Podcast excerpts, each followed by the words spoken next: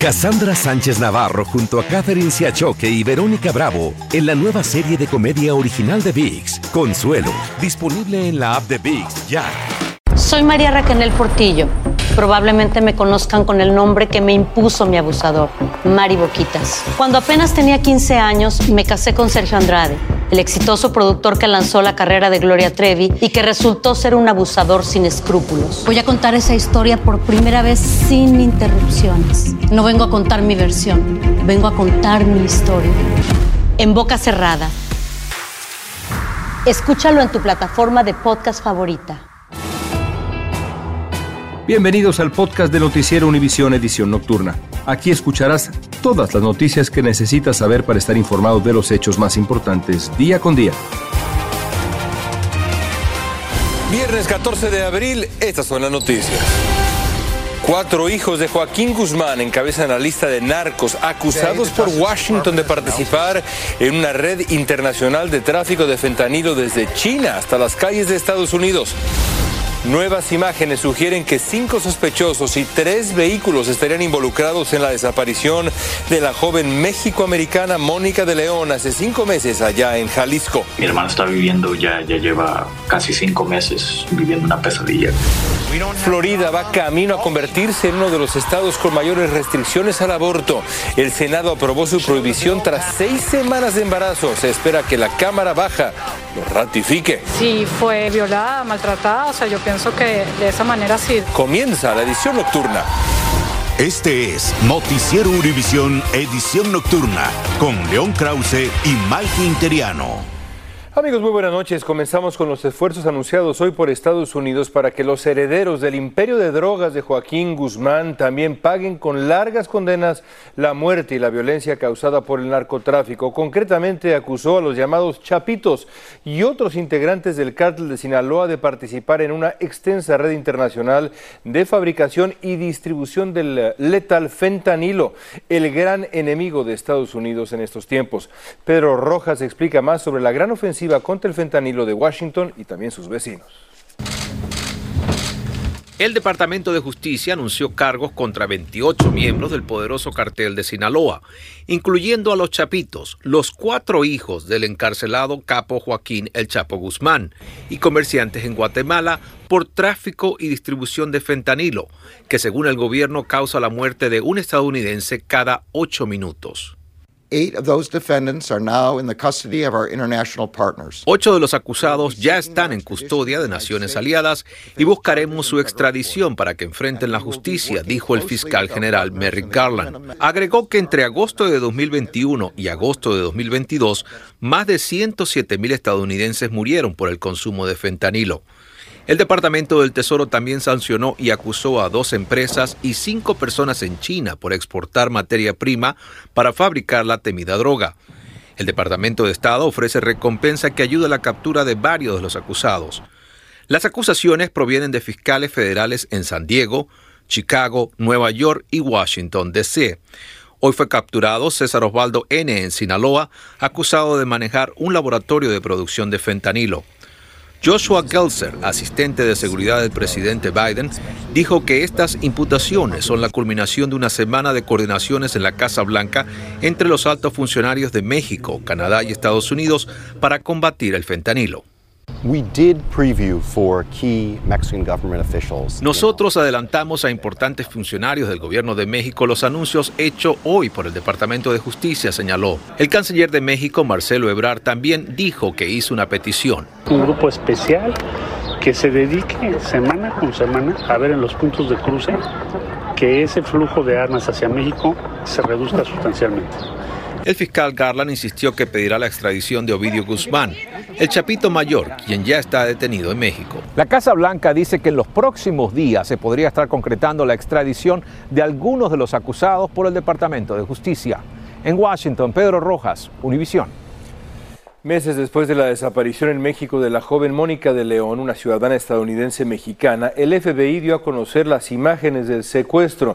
Sus secuestradores aparentemente estarían pidiendo dinero por su liberación, según cuenta la familia. Desde Jalisco, donde pasó el secuestro, a Cárdenas. Cuatro meses y 14 días de su desaparición, estas son las nuevas imágenes dadas a conocer por el FBI del momento del secuestro de Mónica de León, una ciudadana México-estadounidense.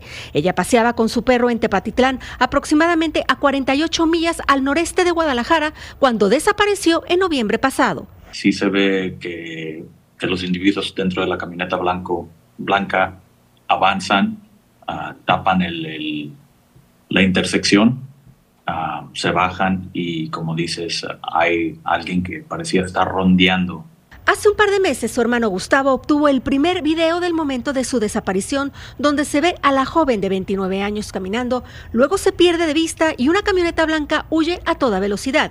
Y este segundo video muestra lo que pasó en la calle adjunta. Tenemos a los vehículos involucrados, ya están identificados, a los individuos que también participaron en, esta, en este evento. Las imágenes revelan la participación de al menos cinco sospechosos y tres vehículos. Si bien no se ve el momento exacto del secuestro, sí cuando se dirigen hacia donde ella caminaba, regresar a toda prisa y huir, mientras su mascota, aún con correa, deambula desorientada detrás de los hombres y rodeando la camioneta. Esperamos que estos videos ayuden para identificar a las personas que vieron el secuestro, las personas o los vehículos, dice este funcionario del FBI, quien en marzo se ofreció una recompensa por su localización. Que si alguien sabe algo, puede identificar los individuos, a los vehículos, que, si estuvo ahí el día que secuestraron a mi hermana. Uh, mi hermana está viviendo, ya, ya lleva casi cinco meses viviendo una pesadilla. Gustavo dice que en enero recibieron una prueba de vida donde ella hablaba de un dinero que exigían sus captores. El día de su secuestro también desapareció su primo Gael en Guadalajara. A la ola de desapariciones también se suma la mexicana Beyoncé Yasmín Amaya Cortés, residente de Texas ocurrida el 6 de abril en Nuevo León. Ella visitó el norte de México por vacaciones de Semana Santa y nunca regresó. La familia de Mónica dice sentirse decepcionada por el actuar de las autoridades mexicanas y estadounidenses. Su hermano puso de ejemplo el secuestro de cuatro estadounidenses secuestrados en Matamoros, un caso resuelto a los pocos días. En Jalisco, México, Atsiri Cárdenas Camarena, Univisión. Por cierto, sobre este último caso del que hablaba Siria, hace solo unas horas las autoridades mexicanas informaron del hallazgo de un cuerpo durante la búsqueda de la joven Beyoncé Amaya Cortés en un domicilio del municipio de General Bravo y aunque aún no hay pruebas de ADN ni exámenes forenses, la madre dice que se trata de su hija y confirmó que la familia viajaría a Nuevo León para la identificación. Mientras tanto, la Asociación Nacional del Rifle convirtió hoy su reunión anual en Indianápolis en un acto de campaña de cara a las elecciones de 2024, donde los principales aspirantes republicanos, incluido el expresidente Donald Trump, participaron en eh, defensa de la compra y tenencia de armas de fuego. If even 5% of teachers were voluntarily armed and trained to stop active shooters, we would achieve effective deterrence and the problem would cease to exist. Al encuentro también se sumó el gobernador de Florida, Ron DeSantis, el ex gobernador de Arkansas, Asa Hutchinson, el ex vicepresidente Mike Pence, quien también figura en las quinielas como potencial candidato para el 2024. Y hablando de Donald Trump, presentó hoy un informe de finanzas personales ante la Comisión Electoral Federal. Es la primera presentación de su candidatura rumbo al 2024. La declaración de 100 páginas proporciona información sobre los ingresos procedentes de tarjetas comerciales digitales, así como también de sus conferencias. Estás escuchando la edición nocturna de Noticiero Univisión.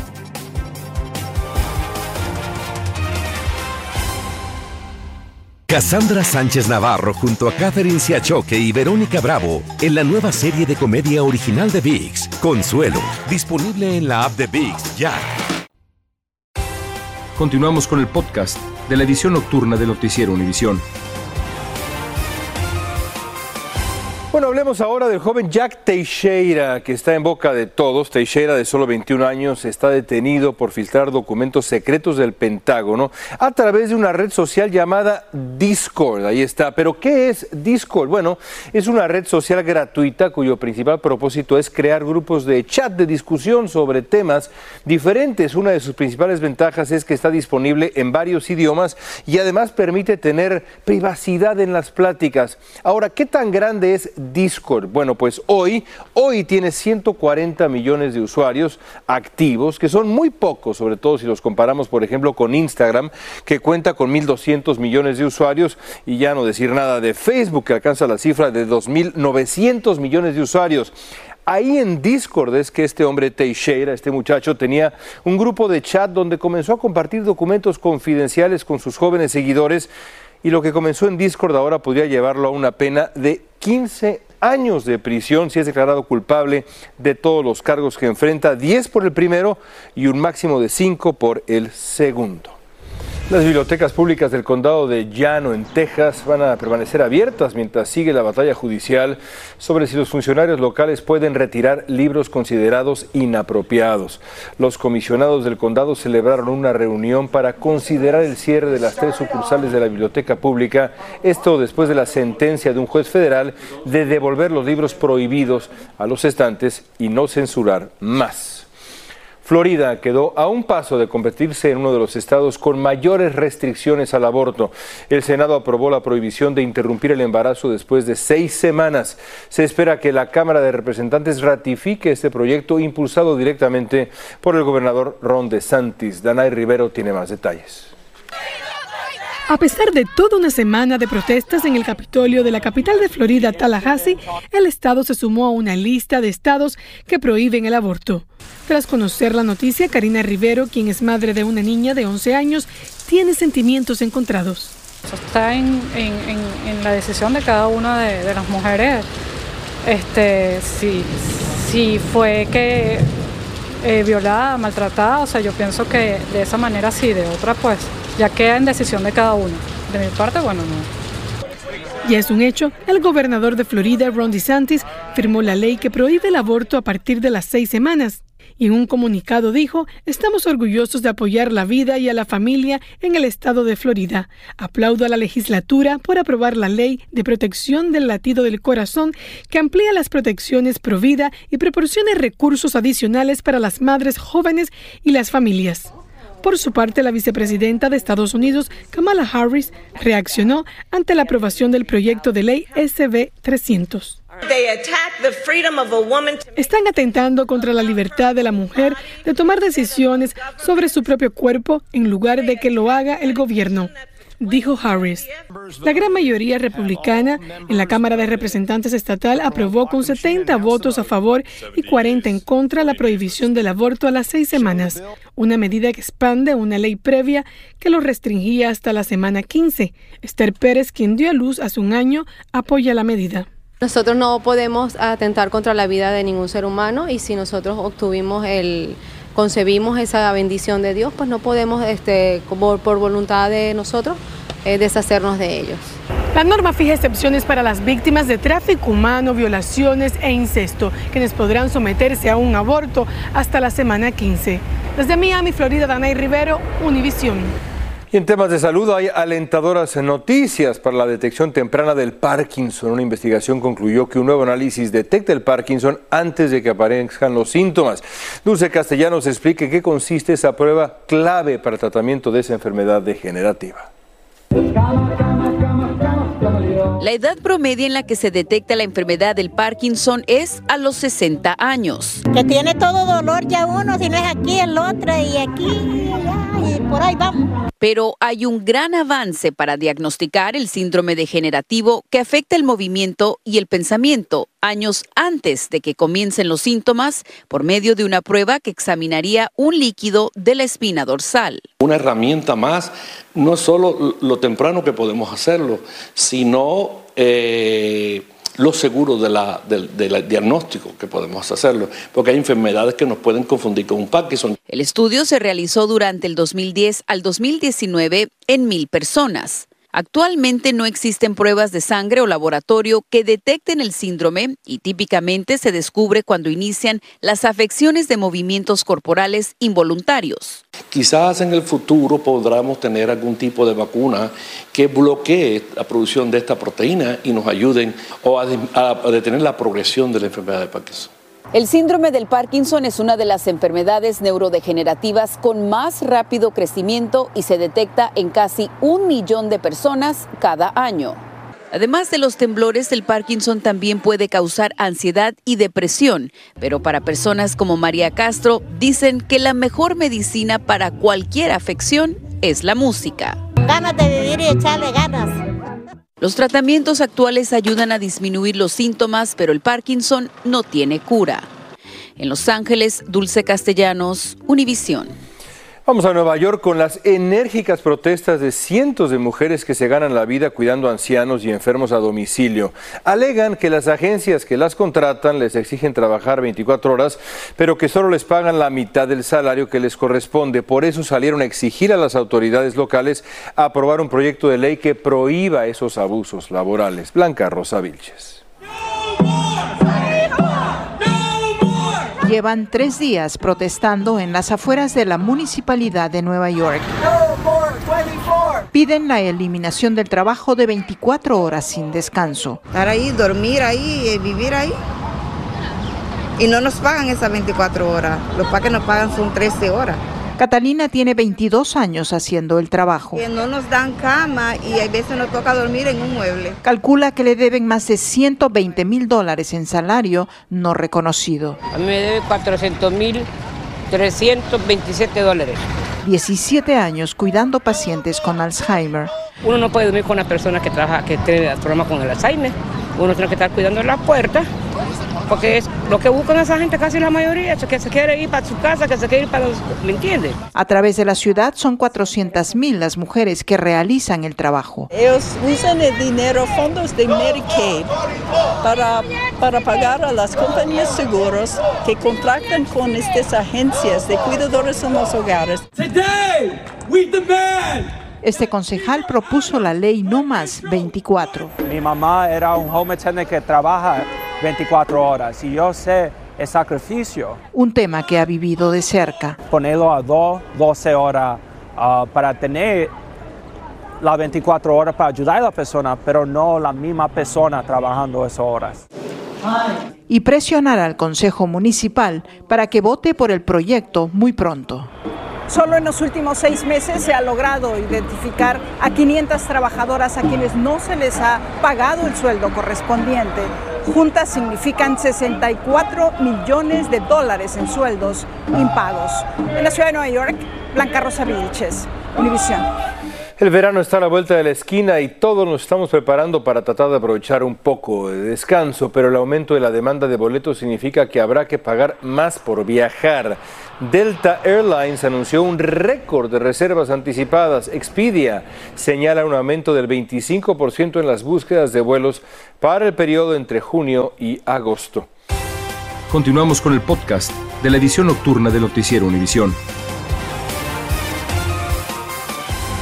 Un polémico videojuego ha sido lanzado en El Salvador generando críticas también. El gran protagonista es el presidente salvadoreño Nayib Bukele, a quien se le ve persiguiendo a pandilleros y es que está basado en el régimen de excepción que suspende derechos constitucionales y ha dejado más de 67 mil detenciones y más de 5 mil denuncias de atropellos a derechos humanos. El videojuego, mientras tanto, acumula miles de descargas. Las autoridades venezolanas acusaron de corrupción al empresario Álvaro Pulido, que a la vez es prófugo de la justicia de Estados Unidos, esto en un caso de lavado de dinero contra un aliado del gobernante Nicolás Maduro. Pulido fue detenido como parte de una investigación amplia de corrupción en la petrolera estatal venezolana PDVSA. Cientos de migrantes están en el limbo en la frontera que comparten Perú y Chile. La Policía Nacional de Perú ha bloqueado el paso de los indocumentados en la ciudad de Tacna cuando intentaban cruzar la frontera desde Chile. Entre los afectados hay inmigrantes de Haití, Colombia y Venezuela. Estamos aquí esperando desde las 5 de la mañana. Ya. Con hambre, con los niños. No nos dan agua, no nos dejan ingresar al Perú ni tampoco a Chile. Estamos presos aquí. El pasado mes de marzo, el presidente de Chile, Gabriel Boric, declaró que su gobierno reforzaría la seguridad fronteriza en el norte para reducir el flujo de migración no autorizada. Gracias por escucharnos. Si te gustó este episodio, síguenos en Euforia, compártelo con otros, públicalo en redes sociales y déjanos una reseña. Vengo a contar mi historia. Ya es hora de abrir la boca. En boca cerrada Escúchalo en tu plataforma de podcast favorita. Cassandra Sánchez Navarro junto a Catherine Siachoque y Verónica Bravo en la nueva serie de comedia original de VIX, Consuelo, disponible en la app de VIX ya.